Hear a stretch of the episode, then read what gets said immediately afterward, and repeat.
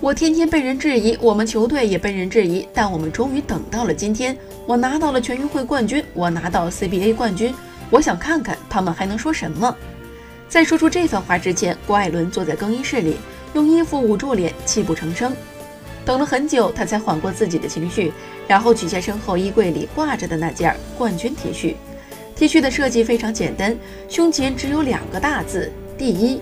四比零横扫常规赛冠军浙江广厦。辽宁用这样一轮完胜，摘掉了他们在联赛二十三年里千年老二的帽子。从一九九七年第一次杀入总决赛至今。七次总决赛之旅，前六次都以第二告终，唯有这一次，球员在一万两千名主场球迷的欢呼声中高高举起冠军宝鼎。